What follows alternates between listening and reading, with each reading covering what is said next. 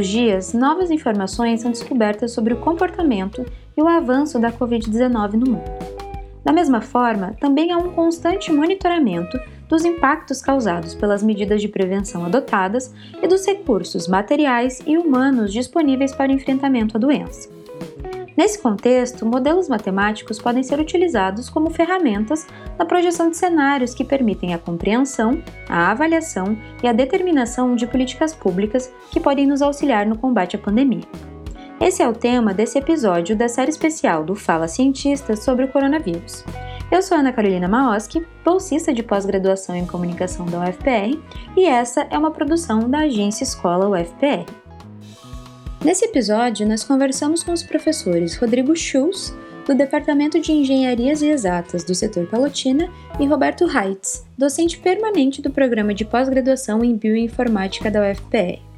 Os dois desenvolvem pesquisas relacionadas ao estudo da curva de contágio da Covid-19 no Brasil e vão nos ajudar a compreender algumas diferenças entre essas duas possíveis abordagens, a da matemática e a da bioinformática. Professor Rodrigo, muito obrigada por aceitar o nosso convite para participar do Fala Cientista. Para a gente começar a nossa conversa, a gente gostaria de entender, de uma forma mais geral, o que são modelos matemáticos e como que eles nos ajudam a prever possíveis cenários sobre o avanço da Covid-19 no Brasil. Qual que é a importância desse tipo de dado para pensar as políticas públicas de enfrentamento à doença, levando em consideração que existem diferentes possíveis aplicações em termos de contexto no uso desses modelos, correto? Bom dia, Ana. Eu que agradeço aí a oportunidade de participar do Fala Cientista, tá? E ajudar a esclarecer um pouco mais a sociedade aí sobre como os modelos matemáticos aí podem ajudar aí nas, na tomada das decisões, né? Bom, então sobre um modelo matemático em si, ele nada mais é do que uma aproximação da realidade. Né? Então a gente sempre tenta olhar para uma situação e tentar descrever ela por meio de algumas equações matemáticas. No caso da, do Covid, né? Então essas equações elas levam em consideração a dinâmica, né? Como é que funciona aí o, o contágio, né?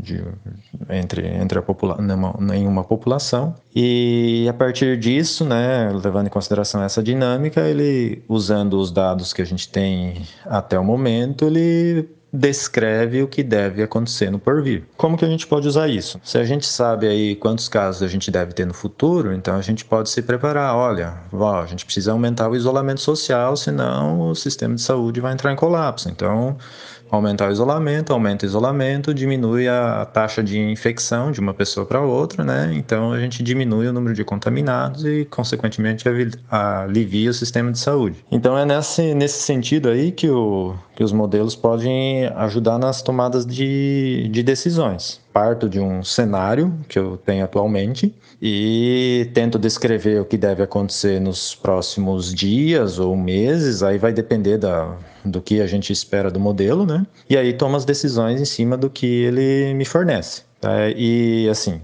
modelo é um modelo, não quer dizer que vai acontecer exatamente o que ele está dizendo, mas ele nos dá umas dicas e ele pode ser útil, então, para a gente tomar as decisões e evitar talvez que os piores casos venham a acontecer, né? Professor, você recentemente participou de uma pesquisa que fez a variação de um modelo matemático pré-existente para lidar com o contexto brasileiro de evolução da pandemia, correto? Qual era o modelo original no qual vocês se basearam e quais variáveis foram consideradas para propor mudanças no uso desse modelo? Na nossa pesquisa, nós usamos o modelo SIR, S-I-R, que são as iniciais de suscetíveis, infectados e removidos. Então, suscetíveis são as pessoas que podem contrair a doença, infectados aquelas que são portadoras da doença e removidos são aquelas que já tiveram a doença ou vieram a óbito, né? Então que não podem mais ser infectadas. Então, com base nesse modelo existente, nós introduzimos ainda alguns fatores como um aumento gradual aí da população suscetível. Para nós, né, não é razoável considerar que uma pessoa lá no Rio Grande do Sul venha infectar uma pessoa que esteja lá no Acre, por exemplo. Então, à medida que os infectados foram se espalhando pelo país, então a gente foi aumentando a população suscetível de acordo com o estado em que tem uma pessoa infectada, por exemplo. Tá? Então é, a gente fez esse, esse aumento gradual da população suscetível para não fazer estimativas aí, fazer sobreestimativas, né? E um outro item que nós introduzimos também dentro desse modelo foi um fator de isolamento social.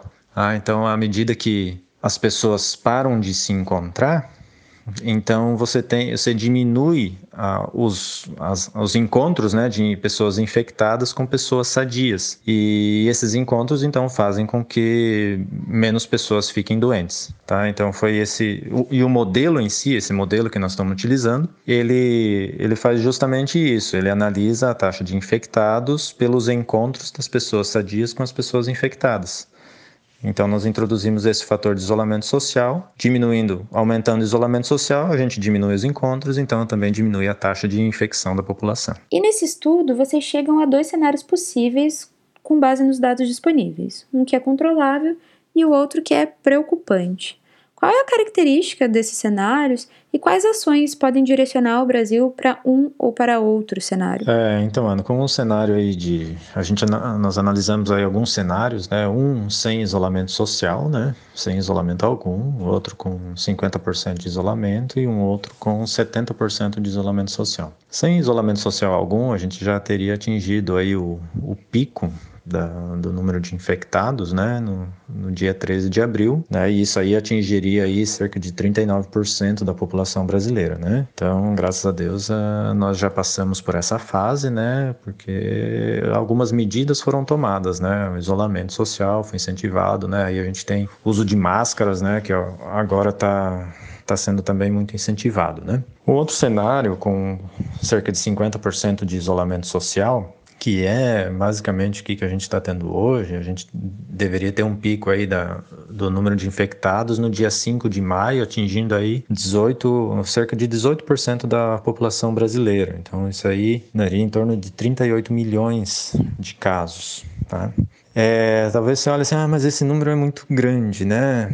É, é, grande, é um número muito grande e é preocupante se isso de fato venha a acontecer.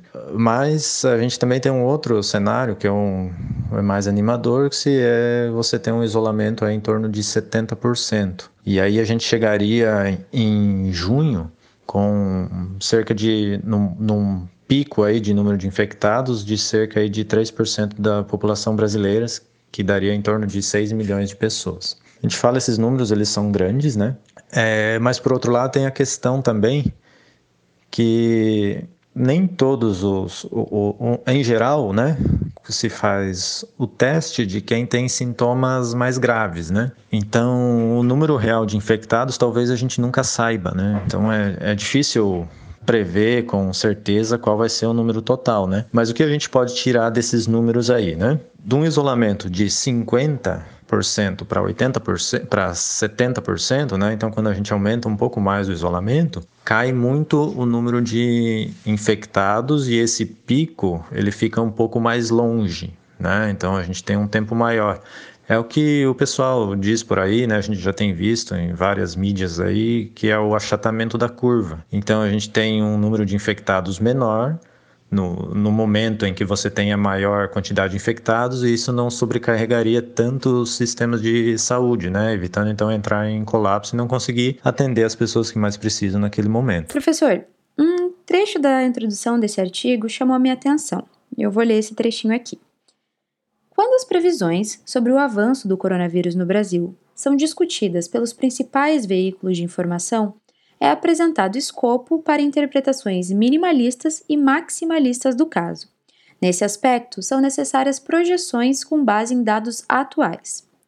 Sobre isso, eu gostaria de saber por que existem essas interpretações equivocadas e quais são os desafios em trabalhar com a projeção de um cenário que muda tão rapidamente e que tem tantas variáveis, como é o caso da pandemia? Sim, é, dependendo da fonte, a gente pode ter diferentes interpretações desses dados, né? Dizer, olha, ah, tão ruim assim o cenário, tá, né? Ou outros podem dizer, não, olha, a coisa tá. E aí, justamente, essa foi a motivação para a gente fazer o, o nosso trabalho para tentar dar uma, uma base mais firme e sólida do, do cenário possível aí que a gente deve enfrentar pela frente. É justamente também para dar uma base aí para os gestores, né? Porque é uma situação extremamente difícil, né? Por um lado, né, você fala, olha, vamos fazer isolamento social, né, para para evitar o contágio, as pessoas não não morrerem, né? E por outro lado, né, o gestor também precisa pensar, né?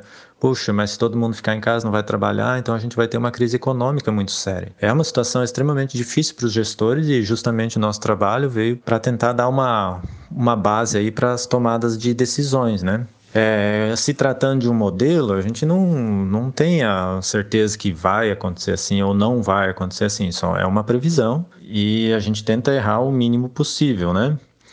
Mas por outro lado, a gente tem aí uma, uma quantidade de dados aí que é difícil de analisar porque às vezes você recebe dados, olha, tem tantos, né? Hoje saiu um resultado dos testes, é, a gente tem uma certa quantidade de infectados, né? Só que essa quantidade de infectados pode ser de alguns dias atrás. A gente não tem essa informação aí de quanto tempo de atraso está chegando essa informação para a gente, né? Então pode ser que o número atual seja bem maior do que o modelo prevê.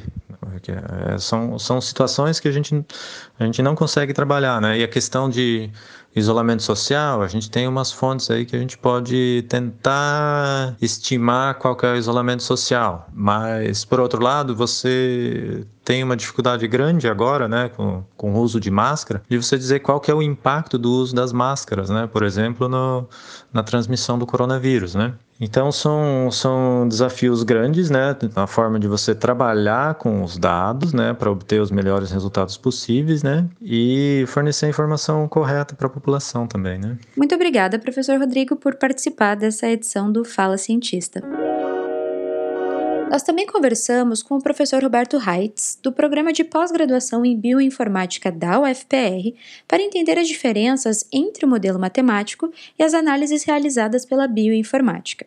Ele também nos ajudou a compreender como a inteligência artificial pode auxiliar nesse processo de análise de cenários relacionados ao coronavírus. Professor Roberto, seja muito bem-vindo ao Fala Cientista tema desse episódio fala sobre modelos que nos ajudam a avaliar possíveis cenários de comportamento do vírus em diferentes contextos. Existe uma diferença entre a abordagem da matemática e a abordagem da bioinformática na construção desses modelos, correto? O professor pode nos explicar no que consistem essas diferenças? Eu acho que quando a gente vai abordar um problema, é, são muitos ângulos que são possíveis para a gente entender, para a gente projetar, para a gente avaliar o que está acontecendo em um, em um determinado tipo de problema. Agora, observando o surto de Covid-19, a gente pode imaginar várias abordagens para tentar compreender melhor esse problema e até para tomar decisão, para ver, tentar prever como que as coisas vão se comportar em um momento futuro. Nos modelos matemáticos que eu tenho visto uh, as pessoas propor, uh, e que são vários em várias instituições, uh, normalmente eles fazem o um levantamento das variáveis envolvidas e tentam depois fazer análises operando essas variáveis de acordo com o modelo que foi construído. É, isso é útil, isso pode orientar decisões, então tem uma série de vantagens é, nesse tipo de abordagem, que elas partem de pressupostos teóricos e a partir daí desenvolvem possíveis avaliações de cenários. Eu acho isso interessantíssimo. Por outro lado, a gente não se propõe a fazer exatamente isso. O que a gente está procurando fazer no momento é observar o que tem acontecido efetivamente, pegar medidas reais que aconteceram no, em, nos vários lugares, nos vários países e nas várias cidades mesmo internamente, quando se considera o estado do Paraná, por exemplo, e ver se a gente consegue aprender o comportamento dessas curvas, o comportamento que esses dados é, estão, estão tomando. E a partir depois dessa compreensão, a nossa proposta é que daí sim eu possa gerar algum modelo de aprendizado com as variáveis que a gente consegue associar a esses comportamentos para fazer algumas previsões de análise a curto e médio prazo. Tá? Então aí que entraria a ideia da inteligência artificial. A gente é um grupo de bioinformática tem relacionado ao programa de pós-graduação em bioinformática da Universidade Federal do Paraná. E a bioinformática é uma área que integra problemas biológicos, informações e problemas biológicos, mais especificamente eh, relacionados à, à biologia molecular, com tecnologia e com uh, recursos computacionais. E nessa, nesse aspecto dos recursos computacionais é que o nosso grupo de inteligência aplicada bioinformática ele está ele tá colocado.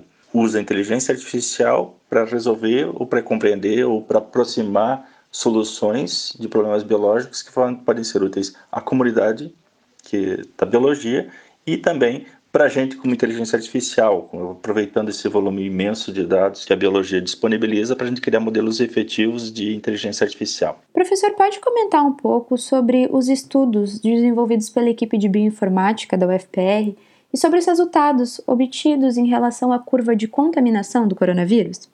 Qual é a importância desse tipo de dado para pensar as políticas públicas de enfrentamento à doença? O grupo de professores da bioinformática é composto por professores de diversas áreas, cada um com o seu foco de interesse, e cada um deles pode estar desenvolvendo uma coisa paralelamente e não necessariamente a gente está integrado a todos os trabalhos. O, o grupo de inteligência artificial aplicada à bioinformática, esse sim que a gente tem o envolvimento maior, tem aberto em relação à, à crise gerada pela pandemia, várias frentes de estudo.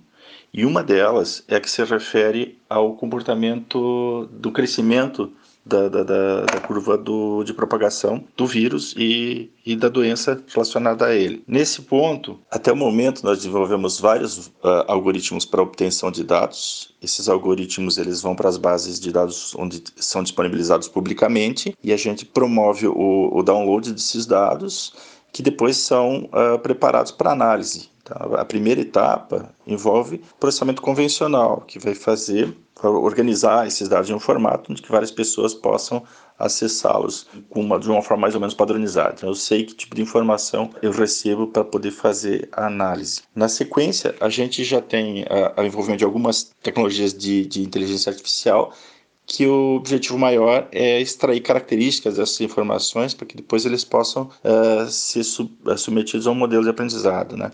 Então, qual que é o, qual é essa parte da preparação que a gente tem desenvolvido tem se mostrado bastante útil?